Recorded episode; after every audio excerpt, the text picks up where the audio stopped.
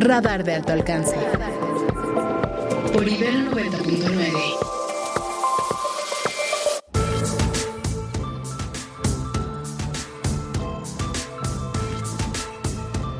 Ocho con 13 y nos vamos con Ernesto, nuestro querido Ernesto Sorio y la mañanera de hoy. Adelante Ernesto, ¿qué ha pasado este día? Mi querido Mario, ¿cómo estás? Muy buenos días. Oscar, amigos que nos escuchan también, muy buenos días. Sofía, por supuesto, también muy buenos días. Hoy el presidente pues ha eh, llegado muy animado, llegó aproximadamente a las 7.20 de la mañana a iniciar su conferencia y presenta a Adelfo Regino, el titular del Instituto Nacional Indigenista, para que detallara los eh, aspectos de la iniciativa de reforma constitucional mediante la cual el gobierno de México pretende elevar a este rango, al rango de la Carta Magna, los programas en beneficio de la población indígena, el reconocimiento a los pueblos y también el que los habitantes de estas comunidades sean ya no solamente objeto de interés, sino sujetos de derechos, que es como se pretende se establezca en la Carta Magna para que ningún otro gobierno que venga más adelante pueda tener o darles menos de lo que actualmente reciben de parte del gobierno.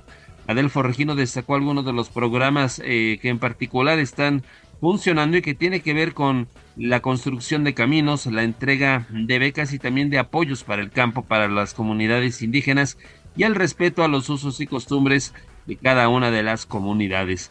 Luego de esto vino la sección de quienes quieren los, en las mentiras de la semana, en donde hoy, bueno, pues Elizabeth García Vilchis, la coordinadora de redes de la eh, administración del presidente López Obrador, pues concentró sus, sus aclaraciones en cuanto a una nota que se difundió la semana pasada respecto a una posible eh, conducta de corrupción por parte de elementos de la Marina en el Aeropuerto Internacional de la Ciudad de México, que de acuerdo con Elizabeth García Vilchis, bueno, pues no, no tiene que ver nada con lo que realmente sucedió.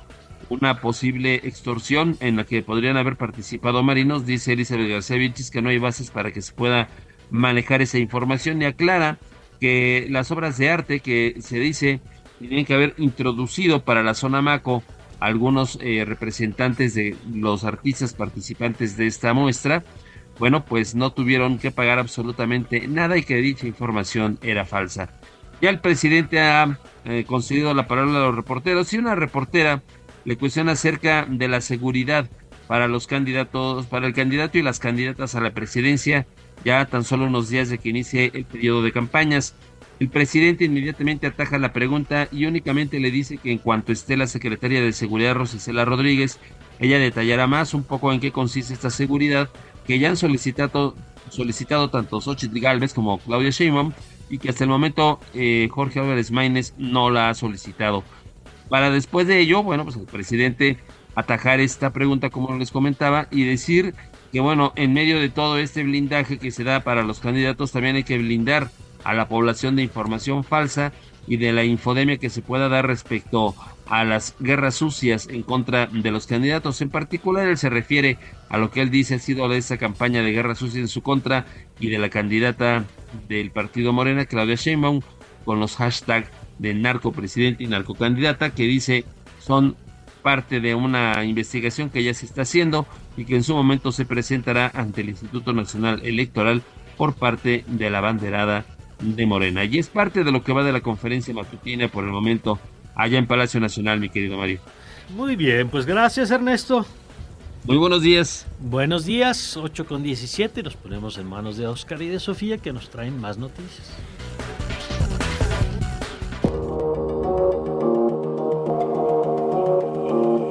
Estas son las noticias. Bueno, les platicamos que la Fiscalía de Guerrero localizó cinco cuerpos en la sierra de, la, de Tierra Caliente en un hecho relacionado con la pugna entre los grupos de delincuencia organizada por el control de la zona, eh, donde hubo un gran número de víctimas por este enfrentamiento y se dice que podría ser mayor y el gobierno de México, a través del consulado en Albuquerque, Estados Unidos, recibió 41 piezas arqueológicas de origen mexicano entregadas voluntariamente por el Departamento de Asuntos Culturales de Nuevo México. Mediante un comunicado, el Instituto Nacional de Antropología e Historia dijo que las piezas pertenecen al patrimonio mexicano conforme a lo que establece la Ley Federal sobre monumentos y zonas arqueológicos, artísticos e históricos. Y el Pleno del Senado de la República aprobó este martes por unanimidad la llamada Ley Silla. Es una reforma que tiene como objetivo garantizar el derecho a los trabajadores a descansar durante su jornada laboral. Tras su aprobación en la Cámara Alta, la iniciativa pasa a la Cámara de Diputados para continuar con su dictaminación. Sobre la crisis del agua y la expectativa que ha causado el día cero, hace unos minutos en este espacio Juan Manuel Núñez, académico e investigador del Centro Cibero, nos explica cuál es el objetivo de establecer una campaña con esta frase del día cero. Vamos a escuchar. El propósito fundamental de este concepto tiene que ver con llamar la atención, con poner alerta a la sociedad y a las autoridades, esencialmente. ¿no? Es decir, para eso está creado este concepto. Por eso es que tiene este, yo le decía eh, hace rato a Mari, tiene este como dejo, digamos, de eh, dejo apocalíptico. Sí, sí, sí, claro. día cero. Pero es justo por eso. No, no se trata de un, un, concepto en términos de, ah, se trata de tal día, a partir de tal día ya no vamos a tener agua. Claro. No, no, es su sentido. Su sentido es de llamar la atención en términos de tenemos que tomar medidas que van desde lo muy personal y familiar hasta todo lo institucional, ¿no? Para poder garantizar el derecho más o menos pleno al agua. Scanner 360. Y en el marco de la reunión del grupo de los, de los 20, las diferencias entre Israel y Brasil eh, se ahondan luego de los intercambios de acusaciones que han protagonizado los gobiernos de ambos países. Al respecto, vayamos con este reportaje de Radio Francia Internacional.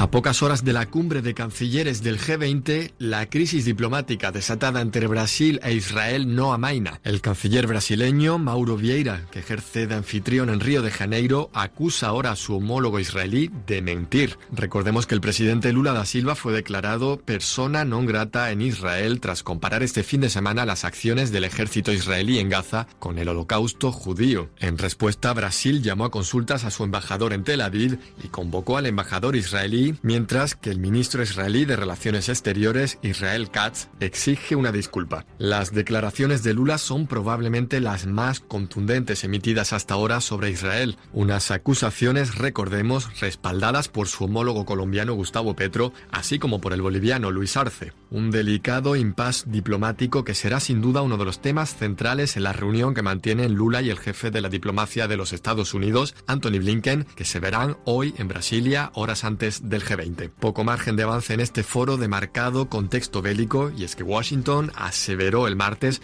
su total desacuerdo con la postura de Brasil.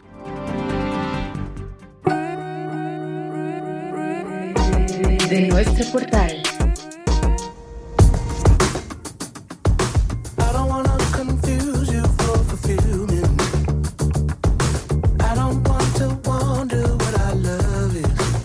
baile, el groove y la experimentación convergen en el mundo sonoro que crea la cantante y guitarrista de Alabama Shakes, Brittany Howard, una mezcla de RB, soul, funk, jazz y psicodelia que se siente como estar en un pastizal soleado lleno de flores.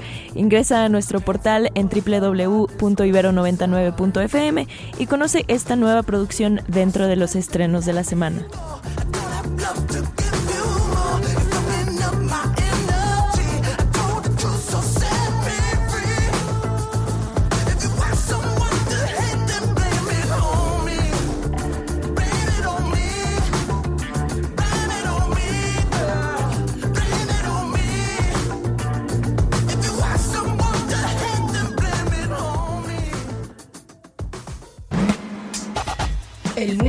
Del deporte. Crack 90.9.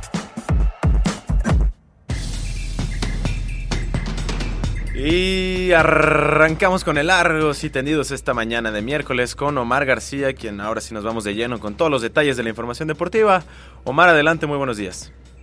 Hola Oscar, qué gusto saludarte de nueva cuenta y pues vámonos largos y tendidos el día de ayer partidos de octavos de final en sus partidos de ida en la UEFA Champions League. El PSV Eindhoven igualó con el Borussia Dortmund, no pudieron hacer pesar la localía Irving, el Chucky Lozano y compañía. El Inter, por otro lado, sí pudo hacer valer su condición de local. 1 por 0 derrotaron al Atlético de Madrid. Este Inter que empieza a jugar con una como una máquina, sin embargo, un problema que creo que todos los aficionados de la selección mexicana conocemos llegar, llegar y llegar, pero no poder concretar acciones eh, de gol. Hoy terminan los partidos, los primeros partidos de estos octavos de final. El Porto se estará enfrentando al Arsenal, mientras que el Napoli se estará midiendo frente al Fútbol Club Barcelona. Esto en la Champions League masculina. Por otro lado, fecha 9 del clausura 2024 en la Liga MX masculina. El Pachuca ayer goleó 4 por 1 al conjunto del Puebla, mientras que el Necaxa hizo lo propio frente a las Chivas. Hoy continúa la actividad con triple cartelera. Toluca que se enfrentará a Santos, León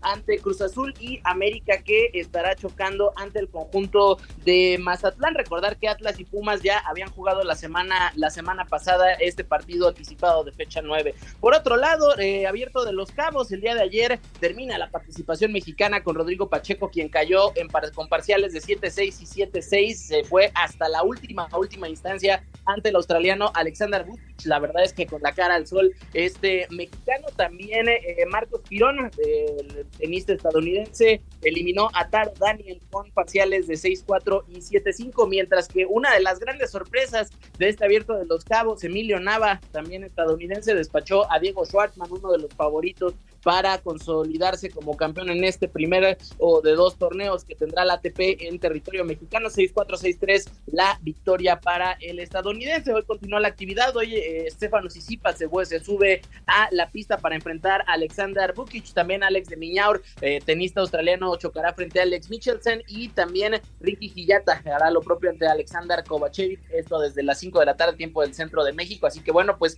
el mejor tenis del mundo en territorio mexicano por dos semanas. Muy bien, pues habrá que disfrutarlo, querido Omar, muchas gracias. Seguro, querido Mario, ya nos escuchamos el día de mañana. Ya saben que me pueden encontrar en arroba Omar RGC. Les mando un fuerte abrazo. Gracias, abrazo de vuelta para nuestro querido Omar García.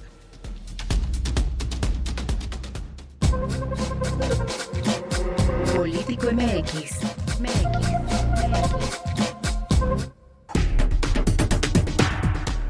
8 con 25 y ya tenemos en la línea a nuestro querido Alfonso Basilio, socio y director de Político MX. Alfonso, muy buenos días.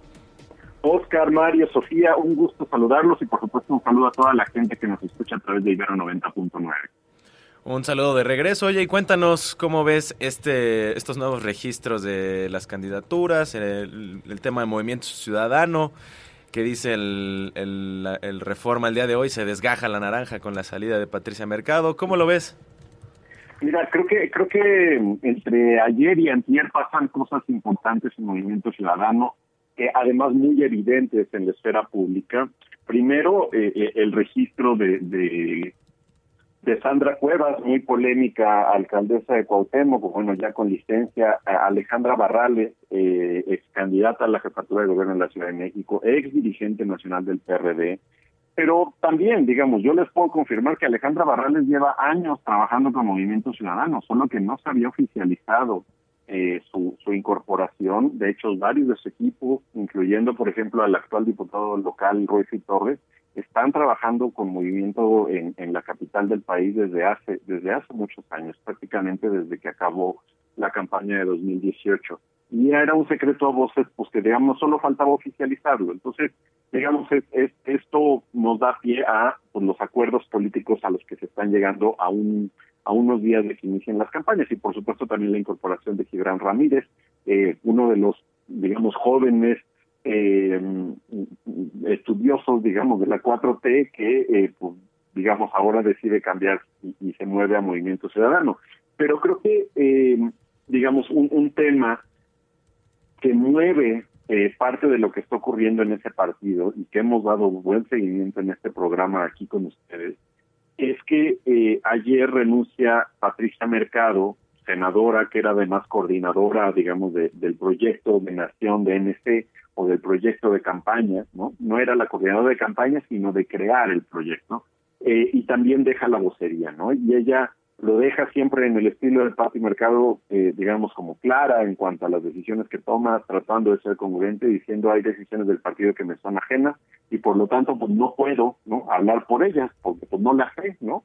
Eh, no, no, no da más detalle, pero pues se entiende que es un día después de esta de estos polémicos registros como el de Sandra Cueva sobre todo que es el que creo que genera mucho ruido en varios militantes de NP Pues porque Sandra Cuevas, eh, digamos, yo no me atrevería a decir que es de ultraderecha, pero sí ha tenido prácticas autoritarias en su alcaldía. Algunos las aplauden mucho, otros no tanto, ¿no? Eh, desde mi punto de vista y como analista, eh, me parece que hay, hay, hay, hay actitudes que, que tomó la alcaldesa que no son del todo, digamos, en, la práctica socialdemócrata, que es desde donde se supone que MC está planteando su ideología y su proyecto de país. Eh, y creo que habla de, de esos desacuerdos que hay internos en el partido, en donde pues Dante Delgado, a ver, creo que también es importante decirlo, pues, Dante Delgado, el actual líder nacional y que siempre lo ha sido, es el que toma las decisiones. ¿no? Eh, y, y el, el agregar a estos a estos perfiles podemos estar de acuerdo podemos estar en desacuerdo, pero es parte también de la política como ocurre en Morena, donde están agregando también o sumando a priistas o a panistas que ya no están contentos, o pues, lo propio pasa con el PAN, PRI, PRD sumando morenistas, etcétera, etcétera, ¿no? Entonces, eh, digamos, creo que es la vida eh, como suele ocurrir en los partidos políticos en México, no hay una gran diferencia que creo que también daña su narrativa en donde hablan de que ellos son lo nuevo cuando las prácticas pues son iguales, ¿no? Pero eso creo que la ciudadanía tendrá que eh, pues hacer esa evaluación de cómo entienden estas decisiones.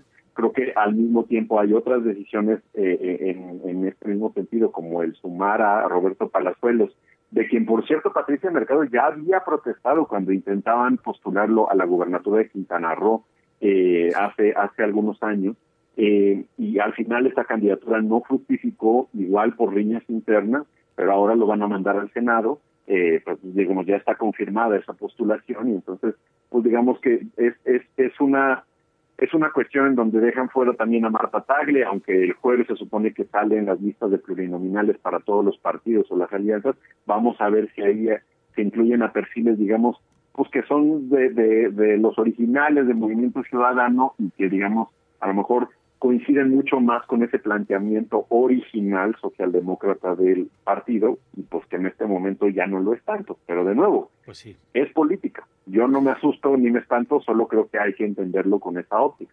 Pues sí, porque lo que pasó es que todo eso que habían construido en términos de relato, de identidad, terminan convertidos en unos tenis fosfo-fosfo y hasta ahí, y se volvió eso, ¿eh? Sí, sí, o sea, me parece que, eh, el, impulso que comenzaron a ver con Samuel García, y que obviamente pues con, con todo el, la anécdota del fosfo fosfo y los tenis de Mariana Rodríguez, eh, pues la decisión o hubo un cambio de estrategia en ese momento, me dijeron, ¿saben qué? El impulso que está teniendo Samuel con las ocurrencias y las redes y, y pues, los chistoretes, pues por ahí nos vamos a ir, ¿no? Y eso es lo que nos va a redituar según la decisión y el cálculo que están teniendo, ¿no? Yo eh, eh, leí algunas declaraciones de Marta Tagle, eh, que, que, da una breve entrevista al país ayer eh, en el mismo tema del que estamos hablando, y Marta decía, a ver, pues estas decisiones son tomadas por, por, por ejercicios demoscópicos, pues, o sea, digamos, es quién Pues sí. me va a traer más votos para asegurarme curules o escaños o pues una mejor posición en donde sea que estén buscando. Y eso eso Pues es lo que está mandando al punto y lo están haciendo desde el punto eh, o desde un camino basado en el fosfo ¿no? En las redes sociales. No lo estoy criticando como algo este, Sí, sí, digamos, sí, que sí, sea sí. totalmente malo. Simplemente creo que eh, pues, para tener claridad de desde dónde estamos hablando, ¿no? Claro. ¿Y cómo se movieron? Pues sí, y se movieron y hay costos de moverte, ¿no? Y lo que habías contado, pues hoy ya no es consistente con lo que hoy ofreces y habrá quien le guste la nueva propuesta y habrá quien se desencante con el cambio, que creo que es lo que está ocurriendo, empezando por los de adentro o las de adentro, digamos, ¿no? Gracias, querido Poncho, como siempre. Un, fu- un fuerte abrazo, saludos y por favor sigan a Político MX y a Pulse MX. Ahí está esta grilla y todas las otras que están ocurriendo a unos días del inicio de la elección. Perfecto, gracias. Gracias. Pues bastante, bastante interesante lo que nos dice Poncho, Mario, y porque justo, a ver, tiene beneficios y contras este, esta estrategia. Decías, pues llenas espacios donde a lo mejor no tenías ese alcance, puedes llamar a algún tipo de electorado, pero pues también va en contra de, de tu ideología y la puede poner en riesgo, te, son- te puedes eh, exponer a alguna, algún tipo de traición y también tapas la- los próximos relevos generacionales que se supone que es, es lo que viene, ¿no? Lo que uno busca como partido y pues lo estás obstaculizando. Sí, yo creo que ese partido ha tenido como dos, este, y siempre ha tenido esas dos estrategias. ¿eh? Por un lado, fichar cuadros políticos locales, no importa de qué partido eran, que les dieran votos, y así les ha funcionado. Y por otro, tener personas con un perfil más de contenido, como el caso de Marta Taglo, el caso de Patricia Mercado, son dos buenas imágenes, muy respetadas como legisladoras, con prestigio que no es común, este, nada más que pues esas tensiones pues a veces este, chocan, ¿no? A veces las puedes conciliar, pero tener a Palazuelos y tener a, Roberto Palazuelos y tener a Marta Tagle o, tener a Sandra Cuevas y a Patricia Mercado pues en la misma bolsa, pues es, está difícil, ¿no? De, vender de pronto, pero bueno.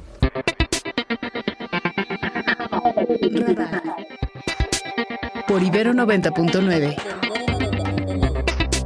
Estamos de regreso.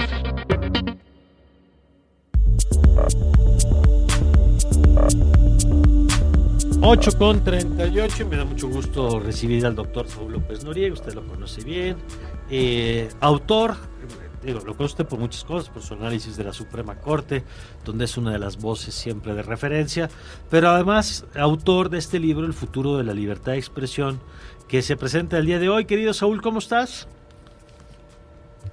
Este, muy bien, este, muchas gracias por, por invitarme a tu programa.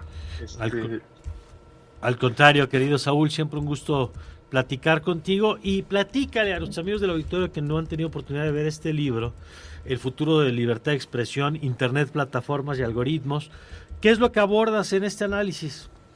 Este, bueno, pues eh, gracias de nuevo. Sí, mira, eh, pues este libro que, justo eh, hoy se presenta en Jurídicas, en el Instituto de Investigaciones Jurídicas del UNAM, al mediodía, pues es una investigación que me llevó, pues llevó un ratillo porque justo traté, digamos, llevo, llevo, digamos, el tema de la libertad de expresión siempre me ha interesado, pero en esta ocasión me dediqué un rato, pues a ver cómo cambia este derecho tan importante para la vida democrática en, en otro, en otro mundo, que yo creo que genuinamente es un nuevo mundo, que es el mundo ya no de, de constituciones, ya no de jueces, ya no de radio y televisión y periódicos, sino un mundo de, plataformas, de Internet, de plataformas digitales y de, de, inteligencia artificial.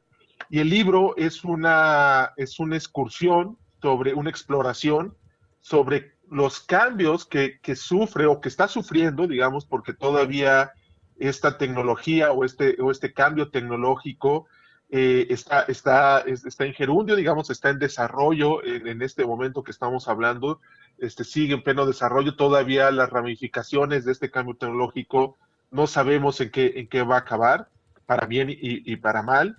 Este, es una exploración de, los cambios que, sufre, que está sufriendo esta, esta libertad, eh, la libertad de expresión en este nuevo mundo y de algún y de y a su vez de los debates en los de los principales debates de cómo reconstruir esta institución insisto, clave para, para la democracia occidental, eh, de cómo reconstruirla, de cómo repensarla eh, en, e, en, este, en este nuevo ecosistema.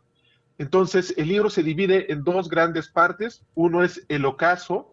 Eh, me parece que no, no, que se esté no que esté acabando este, este, el, el, el, mundo tradicional en el que estamos hablando en, en la radio. Este va, existe y va a existir me parece, por, de manera indefinida por mucho tiempo, pero creo que sí está, digamos, perdiendo un poco de relevancia, cada vez tiene mucho más influencia el mundo, el mundo digital, o está emergiendo por lo menos con la misma fuerza como surgió en su momento la, imprenta y el mundo del, espectro radioeléctrico. Y entonces la primera parte se llama El Ocaso, donde trato de describir los seis primeros, los, cambios más relevantes que está sufriendo la libertad de expresión en el mundo digital y la segunda parte del libro es La Chispa, donde es justamente los, los debates más relevantes que, se están dando para reconstruir eh, la libertad de expresión en el mundo digital y en el mundo de, la inteligencia artificial. Oye, eh, tú planteas que, bueno, primero, ¿cómo se abordan estos temas, Saúl, desde la óptica del derecho y qué implica? Porque eh, no es una disciplina, digamos, durante muchos años ha sido una disciplina muy conservadora en sus debates, en sus formas, en su, en su capacidad de, digo, siempre tiene que ir respondiendo al entorno, pero no necesariamente eh, ha habido una conexión natural entre derecho y tecnología. ¿Cómo lo estás viendo ahora? Porque claro, temas como los que tú planteas, el asunto de los algoritmos, el tema de los contenidos selectivos, el tema del manejo de los datos personales, todo eso pasa por esa intersección entre esos dos temas, ¿no? Eh, en efecto, y es una, es una, una, muy buena pregunta, este, viniendo de un experto en comunicación, en periodismo, como, tú, como lo eres tú, porque, porque de hecho, e, este cambio, eh, digo, siempre lo, apuntas muy bien, siempre, digamos, el derecho va un paso atrás de los cambios tecnológicos, de los cambios sociales, los cambios culturales, pero, eh, y esta no es la excepción, pero el cambio, este cambio tecnológico está siendo tan rápido y tan profundo que inclusive hay una duda fundada eh, de si el derecho va a ser capaz de asir este cambio tecnológico.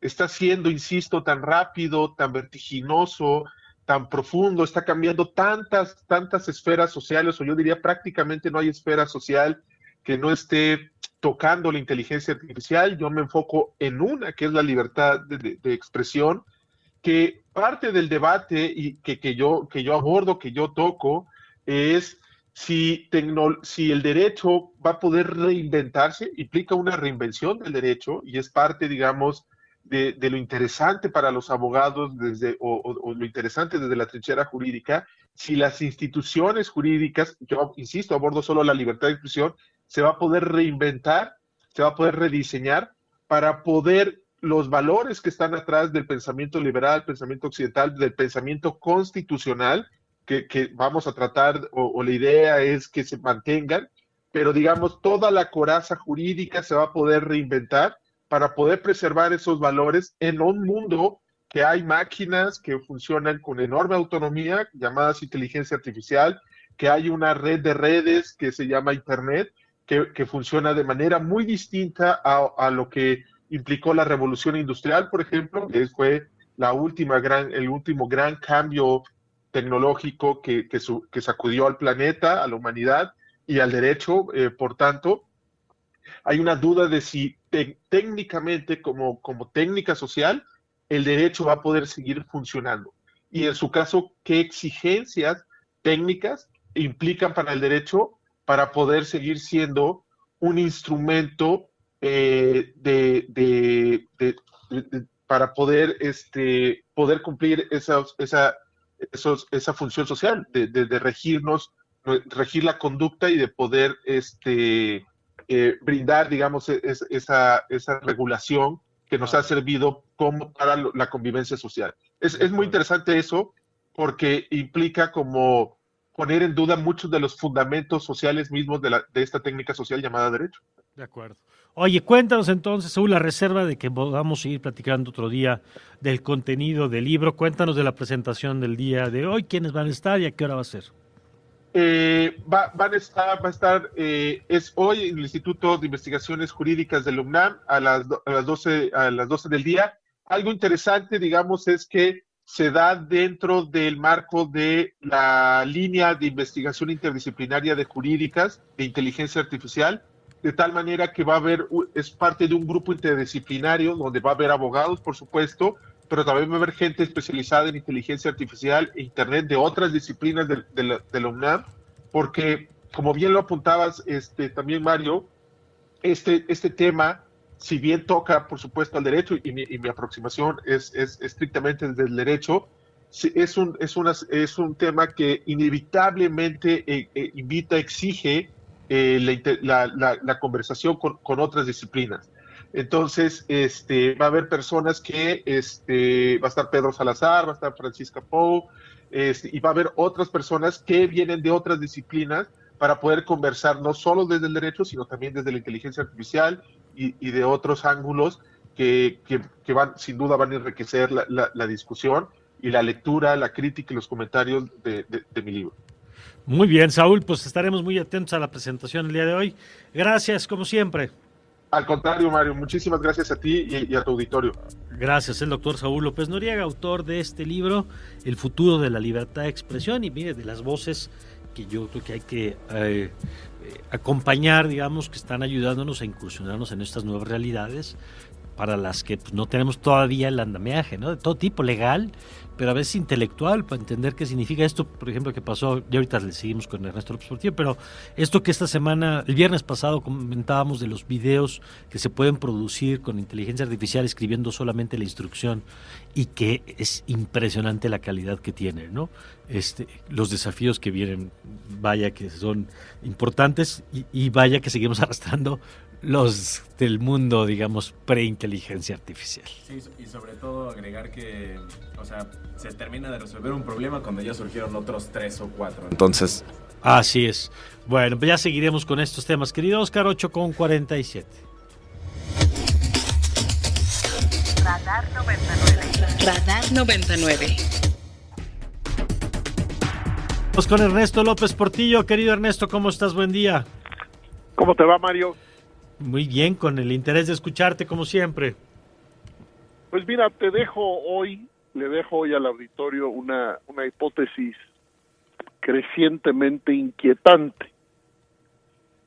A ver, en mi columna de esta semana, en Animal Político, regreso a la pregunta respecto a la posible disociación entre la popularidad de un gobernante y la eficacia de las políticas de ese mismo gobernante.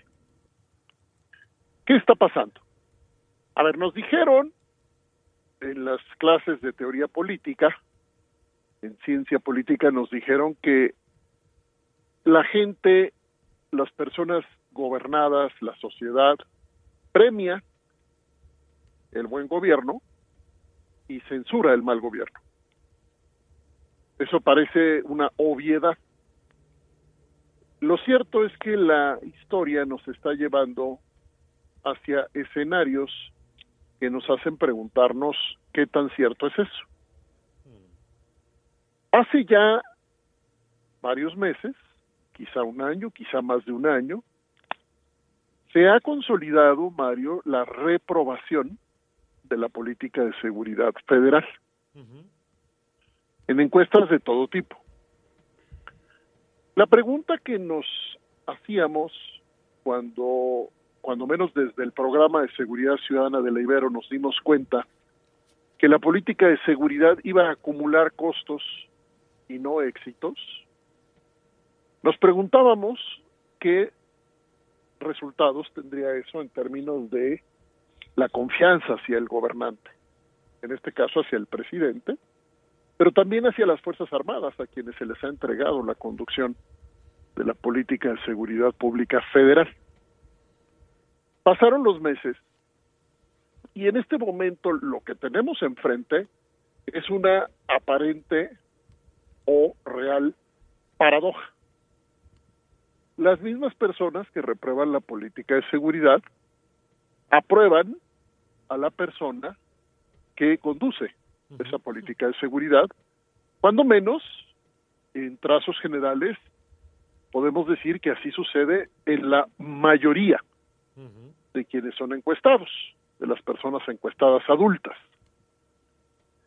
Esto es tanto, Mario, como decir que se podría estar aprendiendo que se puede gobernar con resortes de popularidad logrados aún si incluso el más grave problema en la mirada de la gente no está resuelto. ¿Cómo la ves?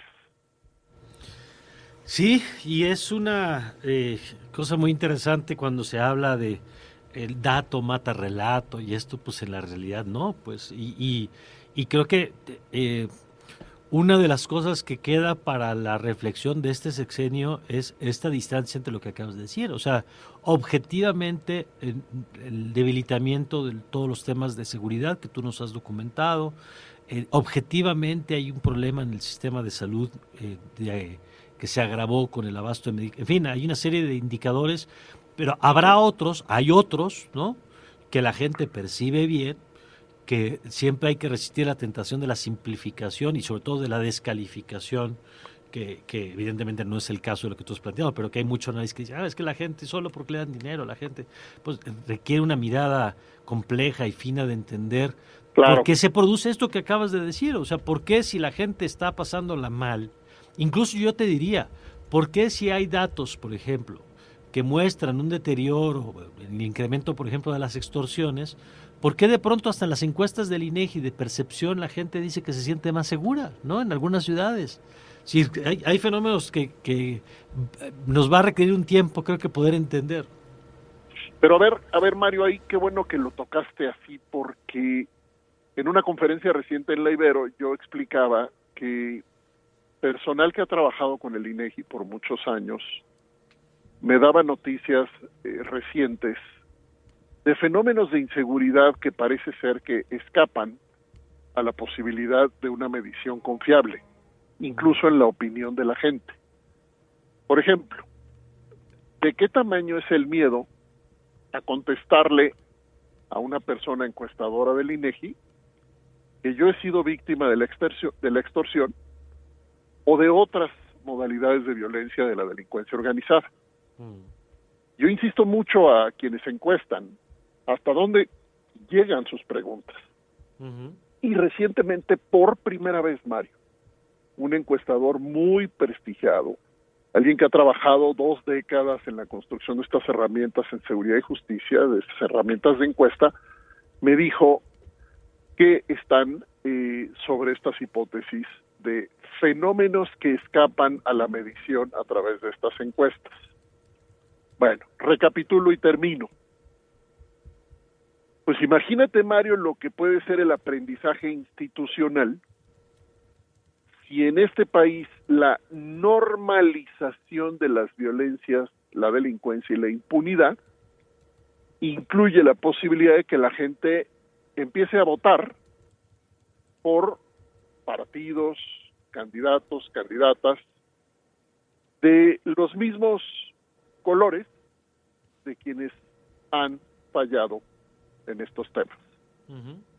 Si tú aprendes eso como, digamos, desde la clase política, pues quiere decir que tus cálculos probablemente se pueden mover a otro lado. Invertir más en popularidad, en los resortes que esto suponga, e invertir menos en políticas públicas que te implican dificultad, recursos, riesgos, como es parar la impunidad, prevenir las violencias, el delito, etcétera. Y ese aprendizaje avanza, pues estamos, como digo en la columna, Mario, estamos peor de lo que creíamos. Pues sí, y, yo diría, abonando ya al, pesimismo, querido Ernesto, al pesimismo documentado, que eh, la lógica política, por ejemplo, privilegia, ahorita tú decías popularidad sobre resultados y yo agregaría efectismo sobre largo plazo. Y entonces, claro, es mucho más atractivo lo que tú consignas también, y has dicho muchas veces, subir las penas, este, todo este tema del populismo eh, punitivo, que construir academias o, o, policías, darles herramientas, invertir de largo plazo. Es decir, parece que las necesidades son unas, pero los estímulos para la política van en sentido contrario. Mira, el absurdo es tal, Mario, que ya nos acostumbramos a no hablar, más bien a hablar de la violencia, de la delincuencia organizada, sin que nadie se pregunte, o casi nadie, a qué hora se va a condenar en procesos penales a la delincuencia organizada. Sí, no, ya ni se da por... Ya todo el mundo dice, no, pues masacre aquí, masacre allá, terrible, atrocidades, barbarie. ¿Y dónde está la pregunta de cuándo se van a desmontar a través del sistema penal? O a resolver, claro, el caso de mujeres buscadoras desaparecidas, la de Guanajuato. Todo eso. Sí, claro.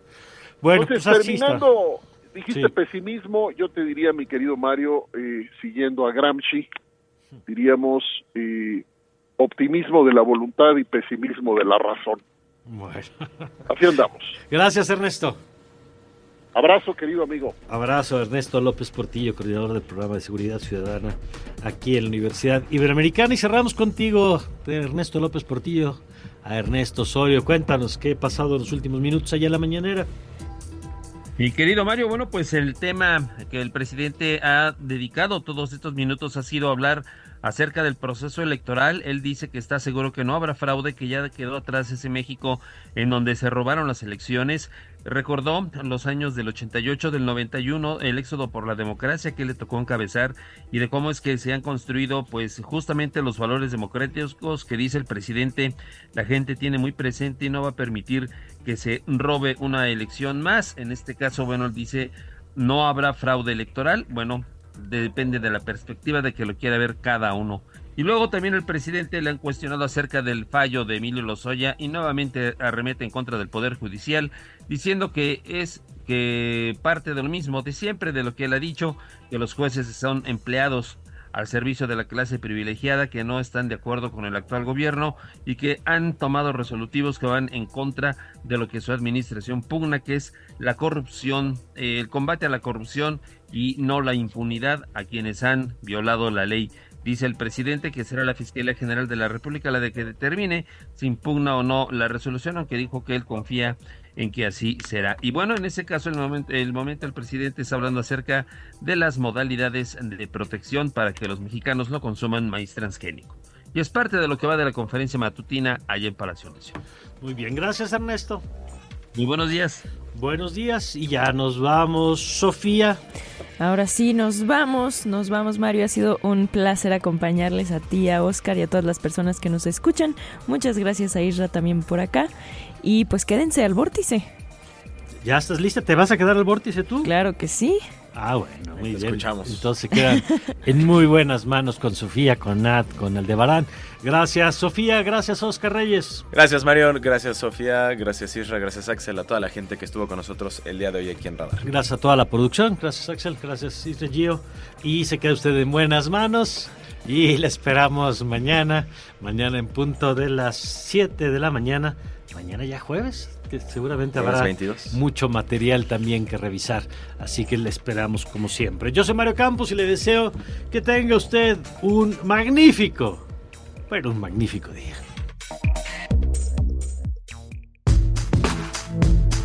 Ibero 90.9 presentó